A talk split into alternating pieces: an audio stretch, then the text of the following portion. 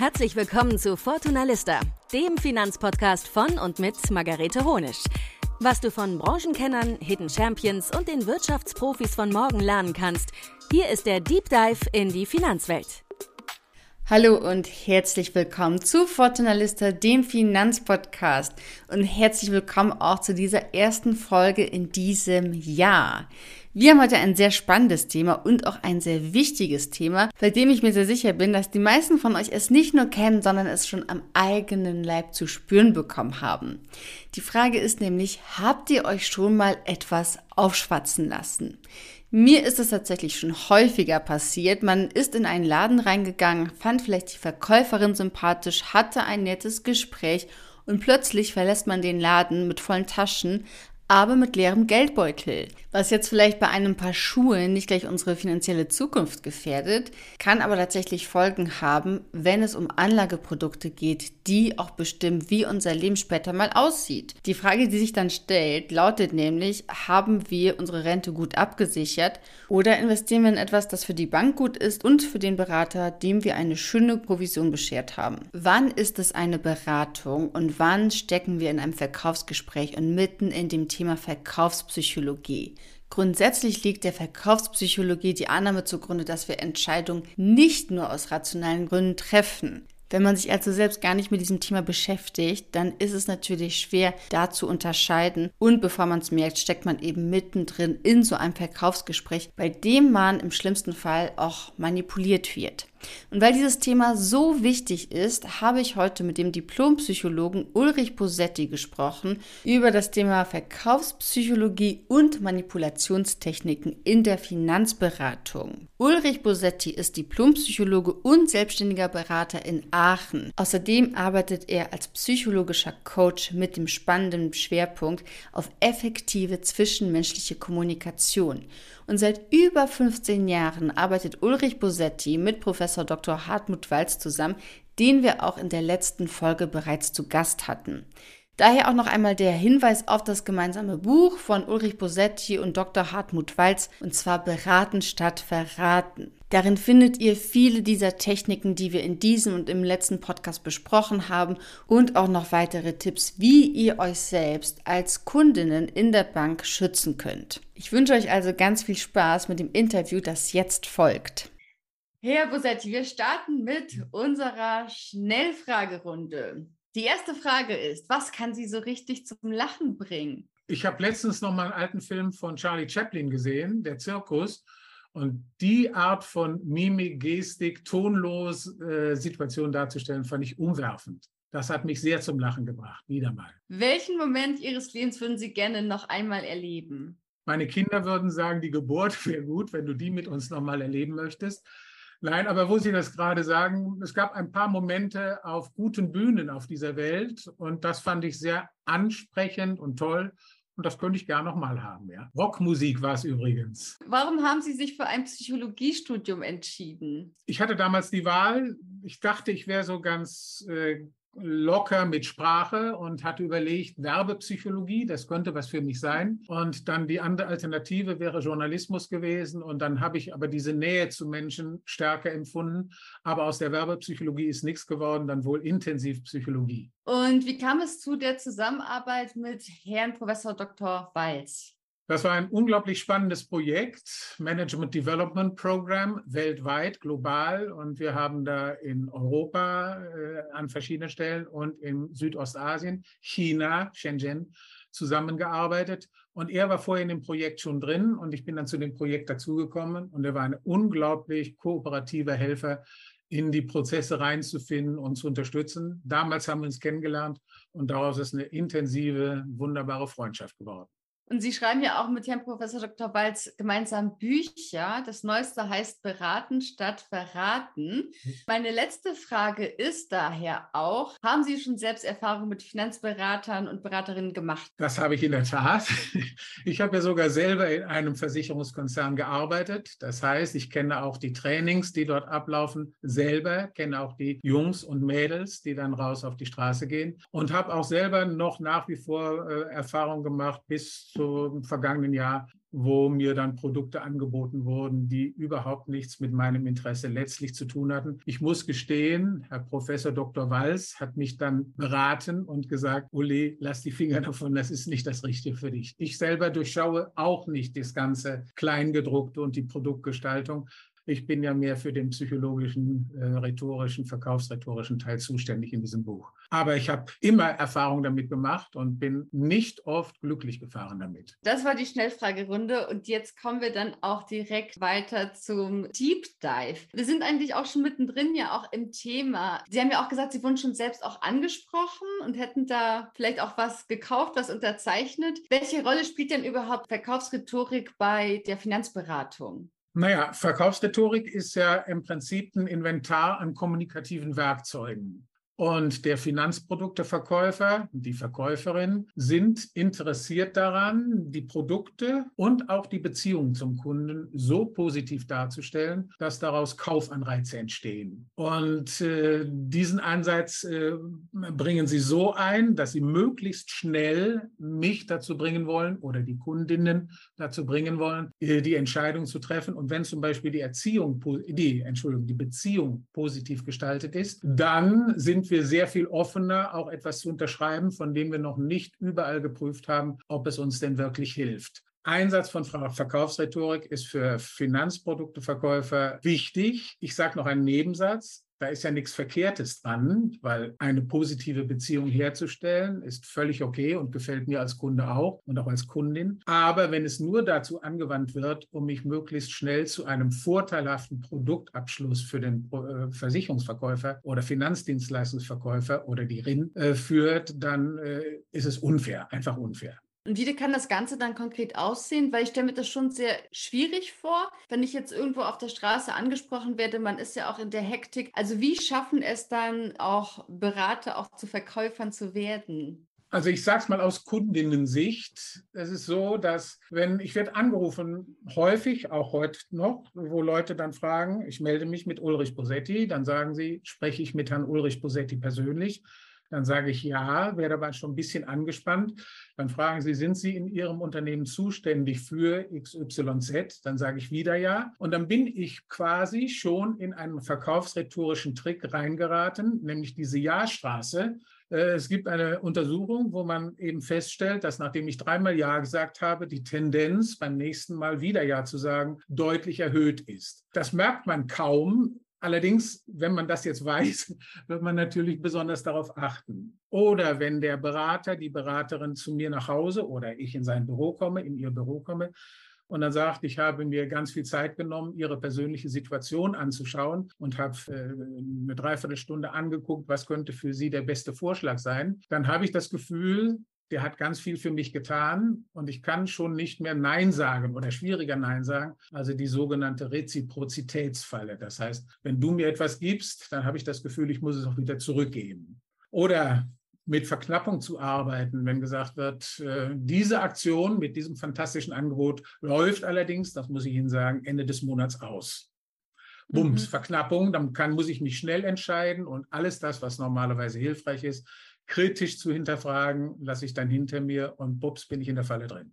Und was mache ich jetzt, wenn ich da jetzt jemanden am Telefon habe und ich merke, ich bin auf dieser Jahrstraße sozusagen? Wie komme ich denn da jetzt wieder raus? Also erstmal das wirklich merken und dann durchaus auch mal sagen, ich gebe eine andere Antwort. Es gibt einen sehr schönen Satz von Konrad Adenauer vor vielen Jahren, was interessiert mich mein Geschwätz von gestern? Also dann beantworte ich die nächste Frage einfach mal andersrum und betrachte das etwas als ein Spiel. Ein ganz wichtiger Punkt für Kundinnen in den Situationen ist es, dass sie die Gestaltungsmöglichkeiten und den Ablauf des Gesprächs nicht völlig aus der Hand geben. Das heißt, wenn ich selber mitgestalten kann und sage, wie ich das gerne hätte, ich kann auch sagen, zum Beispiel etwas wie, man hört so viel, Herr, Frau XY, dass in Versicherungs- und Finanzberatung mit Manipulation gearbeitet wird. Ich kann doch wohl davon ausgehen, dass dann in unserem Gespräch keine Rolle spielen wird. Also ich kann gleich von Anfang an versuchen, die Gestaltung der Beziehung und den, Ablauf des Gesprächs, was normalerweise, dass die Domäne des Finanzprodukteverkäufers ist, das aber mitzubestimmen. Und dadurch kann ich etwas mehr auf diese Augenhöhe kommen, äh, von der wir ja in unserem Buch auch häufig schreiben. Und Sie haben vorhin auch schon gesagt, dass diese vertrauensbildenden Maßnahmen ja auch so wichtig sind. Warum sind die denn auch so wichtig für mich als Kundin, wenn ich jetzt angesprochen werde? Also tappe ich dann in irgendeine Falle herein, ohne dass ich es merke? Warum, warum ist das dann so wichtig? Also erstmal lieben wir es, vertrauensvolle Beziehungen zu haben. Selbst in Bereichen, die nicht so nah an uns rankommen wie Partnerschaften oder äh, andere Beziehungen. Aber selbst eine Verkaufsbeziehung, wir möchten eigentlich gerne haben, dass der andere uns etwas Gutes will. Und wir lieben es, harmonische Beziehungen zu haben. Und dann kommt noch etwas ganz Wichtiges dazu. Unser Gehirn spielt da mächtig mit, weil pro Sekunde laufen in unserem Kopf etwa 11 Millionen Informationseinheiten gleichzeitig ab. Das merkt man zum Glück nicht dauernd. Aber deswegen ist das Gehirn ganz interessiert daran, nicht zu viel Energie aufzuwenden für diese Informationseinheiten und schaltet unglaublich gern auf Autopilot. Wenn mir jetzt dann jemand gesagt hat, äh, ich mag denselben Fußballverein wie Sie oder ich sehe, Sie äh, sind interessiert an Fotografie, das ist auch mein Hobby, dann habe ich das Gefühl, da ist eine Ähnlichkeit und mein Gehirn sagt sofort, okay, wenn der so ist wie du, dann kann ja nichts Schlimmes sein, weil du bist ja okay. Das heißt, Ähnlichkeit, dann zieht das Gehirn sich zurück und sagt, lass mal gehen, du kannst dem soweit vertrauen. Das sind zwei zentrale Punkte. Wir mögen es. Wir glauben auch, dass äh, finanzielle Planung und, und Vorsorge Vertrauensgüter sind. Wir glauben es nicht nur, das ist ja so. Also brauchen wir Vertrauen und wenn das Anzeichen von Vertrauen da ist, dann nehmen wir es gerne. Und aber nochmal mhm. das ganz klar dazu gesagt, weil das Gehirn ökonomisch arbeiten muss. Und deswegen, sobald es sich frei machen kann, schaltet es auf Autopilot und dann sind wir im Prinzip schon eingelullt. Da gab es ja auch dieses Buch ähm, von Kahnemann, Schnelles Denken, langsames Denken, wo er ja auch schreibt, das Gehirn ist faul und mag Abkürzungen. Absolut richtig, weil es ist eigentlich das Gehirn mit kurzen, schnellen Entscheidungen in komplexen Situationen überfordert. Und wenn wir es vermeiden können, und wir vermeiden es gerne, dann gehen wir halt den schnellen Weg und nicht den langsamen Weg, weil wir in der Schnelligkeit tatsächlich komplexe Entscheidungen nicht treffen können. Ist Ihnen das denn selbst auch schon mal passiert, dass Sie in einer Situation waren, von der Sie im Nachhinein erst gemerkt haben, ich bin da auf Verkaufsrhetorik vielleicht auch hereingefallen? Das passiert in vielen Situationen, wenn ich mir nicht klar gemacht habe, welche sind eigentlich die Faktoren, die aus meiner Sicht entscheidend sind, wenn ich mich für ein Produkt, für ein Produkt letztlich entscheide. Und dann irgendein Anteil dieses Produktes besonders spannend hervorgehoben wird. Und ich denke, ja, das ist klasse, das überstrahlt alle anderen. Dann kann es sein, dass ich meine Liste nicht mehr zur Hand nehme und denke, du wolltest ja das, das, das und das nachprüfen. Und ich habe vorhin gesagt, ich habe Musik gemacht. Also wenn ich zum Beispiel eine tolle Gitarre sehe und äh, die klingt auch noch super, dann frage ich zum Beispiel nicht mehr, ob der Preis mein Budget übersteigt oder ich frage nicht nach Dingen, nach denen ist das aus nachhaltigen Holzreserven gemacht oder was auch immer. Dann kann es sein, dass ein einzelner Eindruck andere Eindrücke überwiegt und ich mich dann, und das ist mir natürlich auch schon häufig passiert. Wobei, ist das dann Verkaufsrhetorik oder ist es dann vielleicht äh, tatsächlich das Produkt, was auch überzeugt? Das ist sowohl als auch. Also es spielen ja immer beide mit zusammen in dieser Situation. Das heißt, die Verkäufer sind darauf geschult, in Trainings genau, wie komme ich rein in den Raum, wie mache ich meine Gestik, wie spiegel ich das, was mein Partner gerade sagt, um ihm das Gefühl zu geben, ich bin ihm ähnlich, das heißt, sie sind trainiert, alle diese Triggerworte zu nutzen, die bei mir dann das auslösen. Wenn ich also sage, das ist das Interesse, das ist mein stärkstes Interesse, dann wird der oder diejenige gleich das benutzen, um mich damit, ich sage es jetzt mal etwas böse, aber einzufangen. Und dann komme ich natürlich dazu und lasse mich auch fangen, wenn ich nicht, und das ist, glaube ich, einer der entscheidendsten Punkte, wenn ich nicht mich entscheide, dauernd kritisch zu bleiben. Denn schließlich, das ist der schöne Ausdruck von Hartmut Walls, schließlich ist es mein Geld und es ist nicht dazu da, damit es ihm gut geht, sondern dass es mir und meiner Familie in 30 Jahren gut geht. Sie haben ja jetzt ja wirklich auch so einen sehr großen Wissensschatz und Werkzeugkasten ja selbst. Haben Sie das auch schon mal selbst angewandt, die Verkaufsrhetorik, die Sie kennen, um auch mal vielleicht das zu bekommen, was Sie wollten? Ich habe ganz kleine Situationen. Natürlich weiß ich, dass haptische Dinge auch eine Rolle spielen. Ich habe auf dem Flohmarkt verkauft. Das hat jetzt mit unserem Thema zwar nicht direkt zu tun, Aber äh, natürlich, wenn ich dann jemand bitte, etwas in die Hand zu nehmen und ihn bitte, mir zu erzählen, äh, ob das zu seiner Wohnungseinrichtung passt, ihn also bitte einen Gang durch sein eigenes äh, Wohnzimmer zu machen, dann nutze ich natürlich diese Möglichkeiten auch. Aber das ist natürlich, das gehört aus meiner Sicht natürlich zu den Dingen, wo es heißt, wir mögen auch eine angenehme, positive, harmonische Beziehung, wo der eine sich für den anderen interessiert. Ich kann jetzt nicht sagen, ob ich nicht irgendwann auch mal Verkaufsrhetorik, ich werde das sicher irgendwann auch angewandt haben, auch in meiner Laufbahn als Selbstständiger, wenn ich einen Auftrag bekommen wollte oder gut dastehen wollte, werde ich sich. Doch, jetzt habe ich, fällt mir gerade ein, ich habe auf einem Vortrag in Ludwigshafen, wo es genau um dieses Thema auch ging, habe ich am Anfang gesagt, Sie wissen vielleicht nicht, ich äh, habe ja fünf Jahre selber in Ludwigshafen gewohnt. Das stimmte nicht. Aber in der Pause haben mich Menschen angesprochen daraufhin, weil es tatsächlich eine scheinbare Ähnlichkeit suggerierte, die dann auch Wirkung zeigte. Nun war das keine mhm. Situation, wo ein Nachteil daraus entstanden ist, außer dann deutlich zu machen, wie solche Mechanismen wirken. Sie sagen auch, dass ExpertInnen auch manchmal überschätzt werden. Können Sie da vielleicht erklären, was genau Sie damit meinen und in welchen Fällen das passiert oder auf welche Bereiche das zutrifft? Also ich beobachte es etwas aus der Ferne und sehe, dass ganz viele Menschen interessiert daran sind, rauszufinden, was wird sich denn morgen und übermorgen in dieser Branche, in dieser Entwicklung, an diesem Markt tun.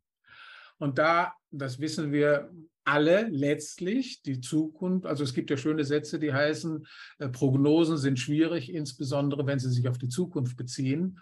Und es gibt de facto nach meinem Kenntnisstand auch kaum Möglichkeiten, verlässlich Zukunft vorauszusagen. Aber wir möchten es, weil in manchen Situationen ist unsere Angst, also ich möchte mich absichern vor etwas, oder unsere Gier, ich möchte besser sein als andere, so stark, dass ich mir hoffe, Heilsbringer zu finden, die sagen, da geht's hin. Und ich habe in der Vergangenheit schon dreimal bewiesen, dass ich das richtig vorhergesagt habe. Also kannst du mir vertrauen und du kannst dich auf diesen Tipp gut verlassen. Und das suchen wir aber auch. Es passiert dasselbe wieder. Es bieten Leute eine Heilslehre, einen Expertenstatus an und wir hoffen, dass der dann stimmig ist, weil wir uns wünschen, weil wir hoffen, dass das so ist, weil es mir dann gut geht. Dass das aber natürlich nicht wahr ist, dass niemand den Markt schlagen kann, das ist schon mal, wenn ich den Schritt zurückgehe wieder, ist das deutlich. Nur wir hoffen, dass da Menschen sind, die uns den Weg weisen können und überschütten und überhöhen sie mit Erwartungen, diesen Expectation Gap, Erwartungen, dass sie uns das bringen können, was unsere Entscheidung in die richtige Richtung bringt. Und meistens aber dann auch noch, und ich sage das gern etwas kritisch, weil wir uns von unserer Gier, besser zu sein als andere, klüger, cleverer zu sein als andere leiten lassen und nicht den, in Anführungszeichen, etwas ruhigeren Weg gehen wollen was uns möglich ist. Aber dann überfrachten wir Experten mit Erwartungen, die sie nicht erfüllen können.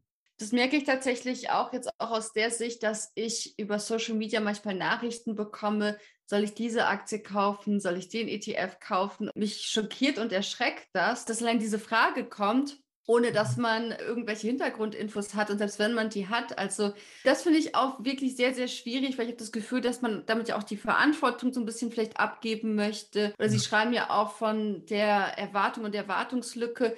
Also, dass man da das wirklich so aus der Hand gibt an jemand komplett Fremden und dann hofft, dass man dann eine Lösung bekommt, die dann tatsächlich richtig ist. Das finde ich persönlich sehr erschreckend und da antworte ich auch immer drauf, bitte informier dich doch selbst, weil diese Antwort wird niemand einfach geben können und sollte man auch von niemandem annehmen, noch dazu. Richtig. Und Sie sagen genau richtig, dann gebe ich einen großen Teil meiner Verantwortung mit einem riesen Portion an Hoffnung ab und die Enttäuschung ist vorgegeben. Das wird passieren, ja, kann ja nicht sein. Was können denn Kunden und Kundinnen gegen die Erwartungslücke tun? Was kann ich denn, denn machen, um mich da selbst zu schützen? Also meiner Einschätzung nach nur den Kopf was klären. Ich habe gerade von Gier und Angst gesprochen. Das sind keine guten Treiber dafür, Entscheidungen zu treffen. Wenn ich von denen etwas zurücktrete und dann äh, sagen wir, etwas realistischer sage, wo will ich denn eigentlich hin, dann glaube ich, bin ich mehr derjenige oder diejenige, die es gestaltet und meine Zukunft oder mein, mein nächstes Jahr, aber auch die weitere Zukunft gestaltet.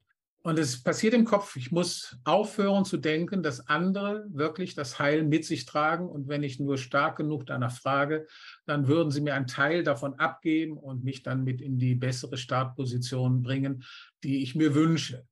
Einfach im Kopf klar machen, dass, das, dass es das nicht gibt das, was ich auch gerade über dieses, man kann, es gibt ja auch wissenschaftliche Ansätze dazu zu sagen, in bestimmten Systemen lassen sich keinerlei Voraussagen, verlässliche Voraussagen über den nächsten Status dieses Systems machen. Und das muss ich in meinen Kopf kriegen. Und die meisten Leute, die so tun, als könnten sie das, verdienen ja gerade nur mit dieser Masche das Geld, dass viele Menschen das glauben mehr ist ja nicht dran, weil selbst wenn ich irgendwann einen Crash richtig vorausgesagt habe, guckt keiner mehr nach, dass ich schon zehnmal Crash vorausgesagt habe, die aber nicht eingetreten sind. Also ja, ich glaube, im Kopf muss es passieren, dass ich sage, schließ diese Lücke zu, nimm diese Erwartung zurück und guck, dass du dich, und dann nehme ich das Wort, das Sie gerade gebraucht haben, dass du dich stärker selber etwas einbringst in das, was du willst und mehr Klarheit darüber bekommst. Und dann kann man gut Leute fragen, aber nicht Heil- oder Expertenwissen so hoch aufhängen, dass ich selber überfrachtet werde und die Experten natürlich auch. Sie haben jetzt gerade auch schon von Angst und Gier gesprochen und das finde ich, ähm, sind auch die zwei großen Emotionen gerade an der Börse, gerade wenn es ums Geld geht.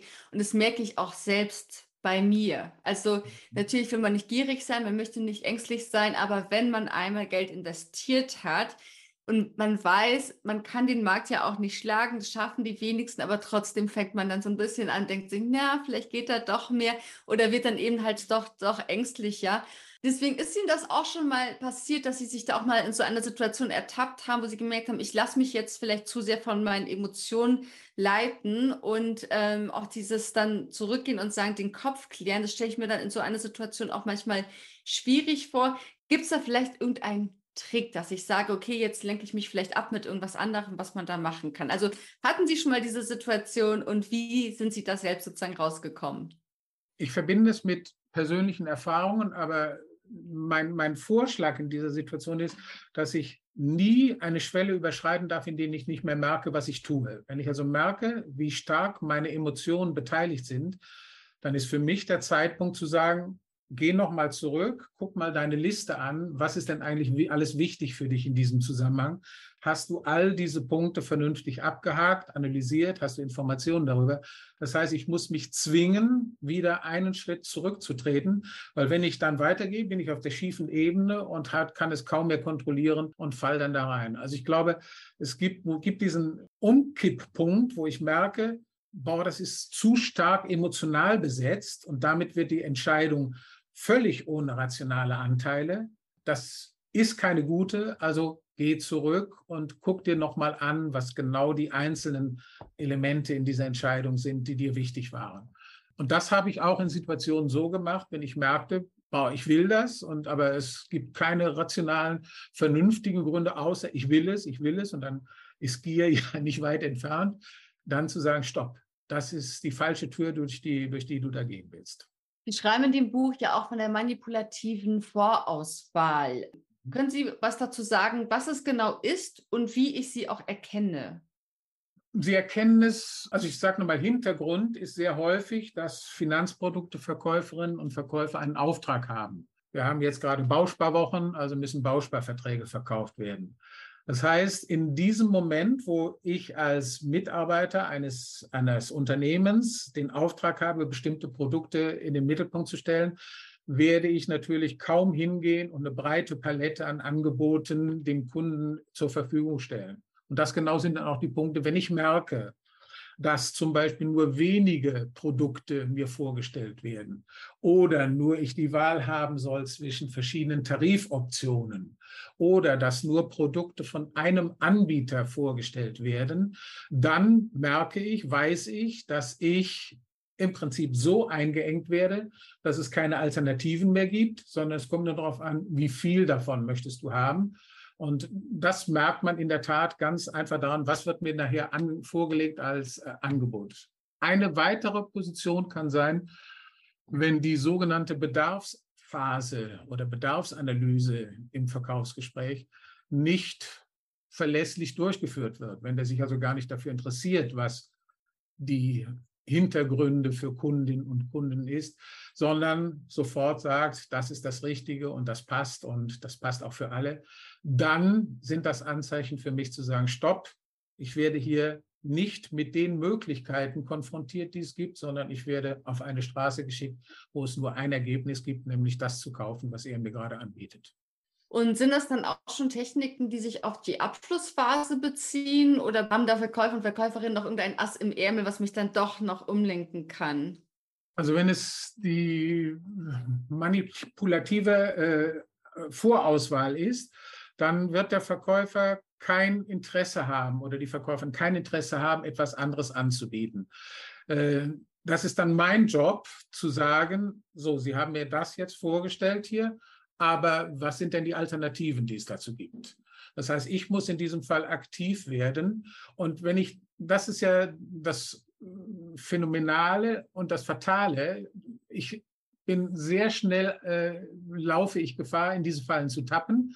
Aber wenn ich sie kenne und weiß, dass es verschiedene Möglichkeiten gibt, selber das Heft wieder in die Hand zu bekommen, dann kann ich an verschiedenen Stellen des Verkaufs oder sogenannten Beratungsgesprächs, kann ich dann sagen, so dann bitte, jetzt stellen Sie mir aber auch bitte mal eine andere Alternative vor. Oder was wäre, wenn das? Oder wie sieht es genau aus mit Renditen oder mit äh, Erwartungsprognosen und, und, und. Aber ich muss das Heft in die Hand nehmen. Das wird der Verkäufer in den Situationen, wenn er selber vorher das Angebotsrepertoire eingeschränkt hat, wird es von sich selber aus nicht erweitern. Es sei denn, es passiert im Verkaufsgespräch was Entscheidendes, dass der Kunde sagt, nee, stopp mal jetzt, veräppeln kann ich mich selber. Also jetzt mal raus, leg das mal zur Seite und jetzt lass uns mal reden über die Dinge, die wirklich spannend sein können für mich. Aber auch das ist der, der Kunde oder die Kundin, die dann gefragt ist, aktiv zu werden und ihre eigene Zukunft verteidigen muss. Macht es dann vielleicht auch Sinn, dass man in so ein Gespräch nicht alleine geht, sondern noch jemanden mitnimmt, ein, eine außenstehende Person, die da vielleicht noch mal